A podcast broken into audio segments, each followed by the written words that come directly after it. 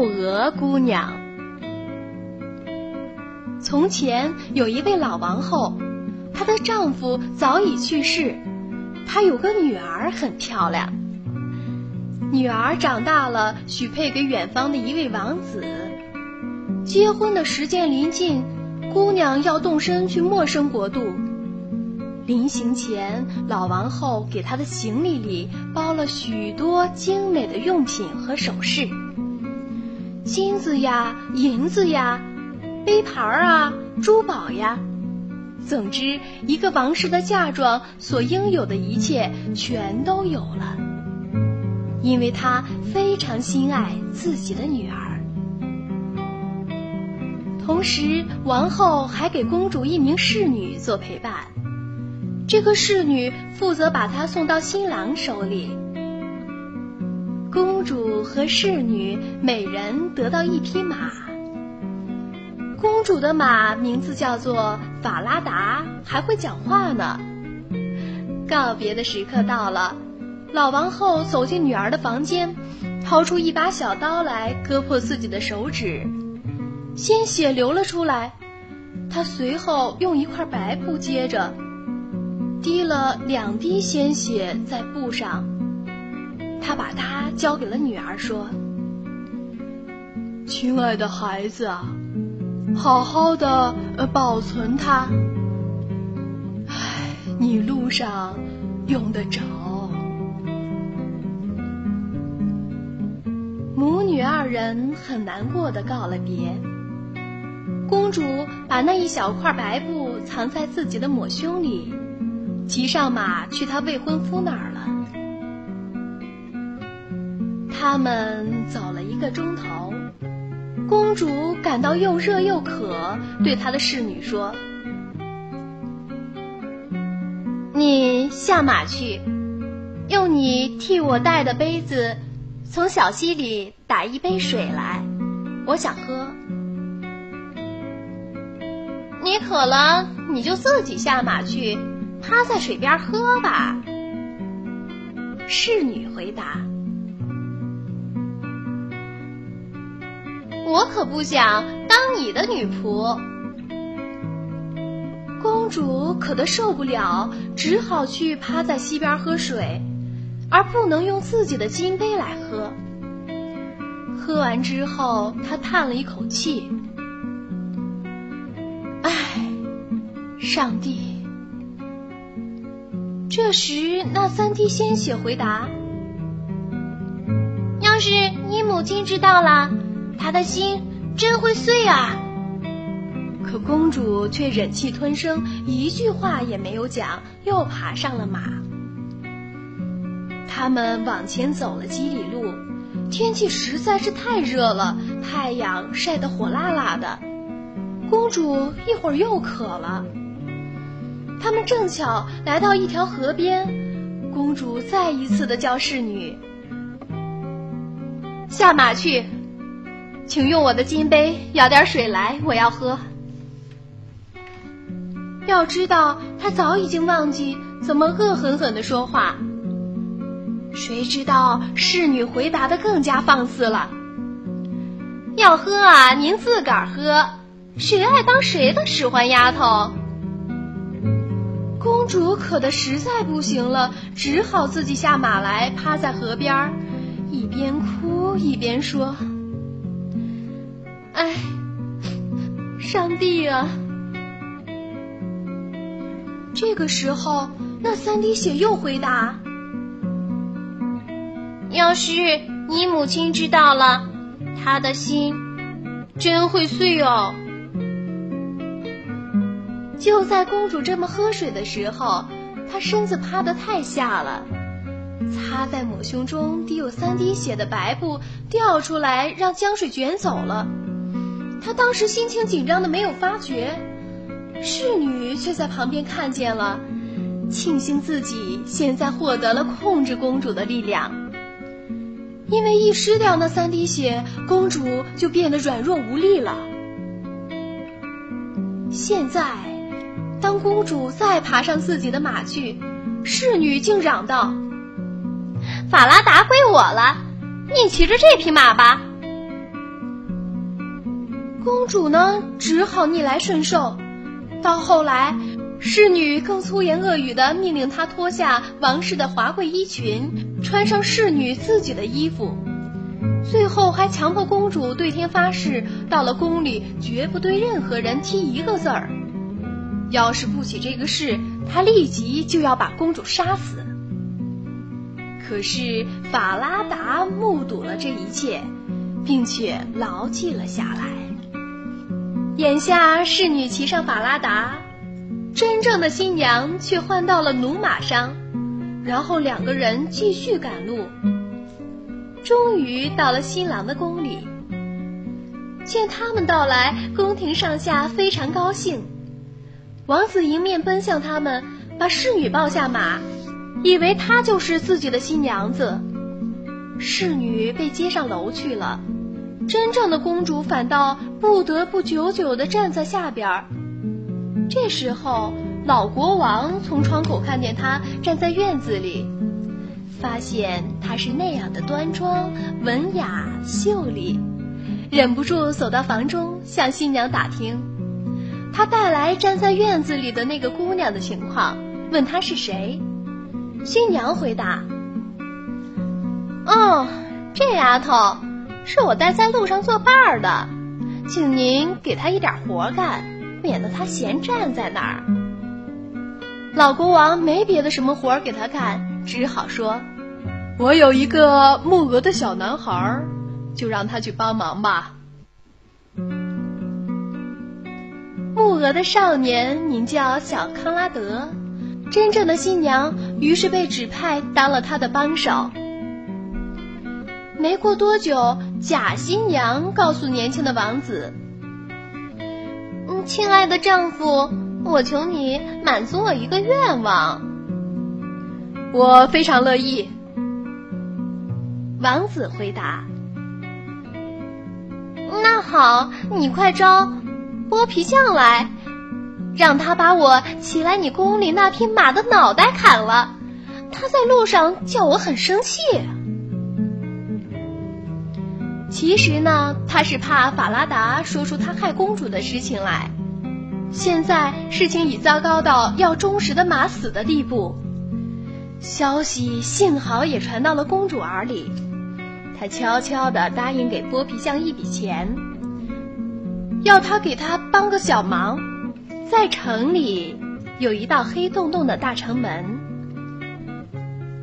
真公主一早一晚总是要赶鹅经过，她求剥皮匠把法拉达的头钉在黑门洞底下，让他常常能看见。剥皮匠答应了，砍下马头后，果真钉在了黑门洞底下。每天清早，公主和小康拉达赶鹅出城去。他从底下走过的时候，总会说：“法拉达，法拉达，瞧你挂在这里。”马脑袋于是回答。哦，公主，你成了木鹅姑娘。要是你的母亲知道了，她真是要心碎的。随后，两人默默走出城门，把鹅赶向郊外。到了草地上，他坐下来，打开他那金黄金黄的头发。小康拉达望着他。喜欢他那亮晶晶的头发，想要拔他几根儿。他赶紧说：“风啊，风啊，吹吧，吹掉康拉达的小帽子，让他跟在后面追去。等我梳光编好了辫子，再把帽子给他戴上去。”说完，立刻刮来一阵狂风，把小康拉达的帽子刮过野地。木鹅少年只好跟着追去。等他回来，公主已经梳好了辫子，盘在头上，他便一根儿都拔不到了。小康拉达生气极了，不再和他说话。他俩就这么看着鹅，直到天黑，然后就走回家去。每天早上，他们赶着鹅穿过黑门洞，马脑袋又说：“哦，公主，你成了木鹅姑娘。要是你的母亲知道了，她真是要心碎啊。”到了郊外，公主又坐在草地上，开始梳理她的金发。小康拉达跑过去，一想拔几根儿，他赶紧说：“风啊，吹吧，吹掉，吹掉康拉达的小帽子，让他跟在后边追去。等我梳光编好了辫子，再把帽子给他戴上去。”于是起了风，刮跑了康拉达头上的帽子，他只好跟着追去。可等他回来的时候，姑娘早已把头发梳好了，他一根也没有拔到。他俩放鹅一直放到了天黑。晚上他们回家以后，小康拉达却去见了老国王，对他说：“我不愿再和那女孩一道木鹅了。”为什么呢？老国王问。嗯，他成天惹我生气。国王命令他讲究竟是怎么回事儿。小康拉达回答：“每天早上，我们赶着鹅从黑门洞穿过，他总是对挂在里边的一个马脑袋说：‘嗯，公主，你成了木鹅姑娘。’”要是你的母亲知道了，她真是要心碎的呢。接着，木鹅少年又讲了在草地上发生的事情，抱怨他老是不得不去追被风刮掉了的帽子。老国王命令他第二天照样去郊外放鹅，自己在早上却坐到了黑门洞后边听姑娘和马脑袋对话。接着，他也跟到了草地上，藏身在灌木丛的背后。在那儿，他亲眼看见木鹅姑娘和小康拉达赶来鹅群。一会儿，姑娘便坐在草地上打散了金光闪闪的发辫。随后，她赶紧说：“风儿，吹吧，吹吧，吹掉康拉达的小帽子，让他跟在后面追去。等我梳光编好辫子。”再把帽子给他戴上。果然，刮来了一股风，吹掉了木鹅少年头上的帽子，叫他跟着跑了好远好远。姑娘呢，继续安安静静的梳着她的辫子。这一切，老国王都看得清清楚楚。随后，他悄悄的离开了。晚上，木鹅姑娘回家来，老国王把她叫到身旁，问她为什么做所有那些事。我不能告诉您，也不能，嗯，对任何人诉苦，因为我对天发过誓，我不发誓就没命了。老国王逼他说。不说不让他安宁，可是仍然从他嘴里掏不出真相。最后，老国王讲：“要是你什么也不肯告诉我，那你就对这个铁火炉诉诉苦吧。”国王说完走了，于是姑娘钻进铁炉子。开始痛哭流涕，倾诉出心中的悲痛，说：“我本来是一位公主，现在却做到了这里，被整个世界抛弃了。狠心的侍女强迫我脱下王室的华丽衣裙，夺走了我的未婚夫，我不得。”不当一个木鹅姑娘，我的母亲要是知道这一切，她一定会心碎的。其实呢，老国王正站在外面的烟筒旁偷听，听见了他说的一切。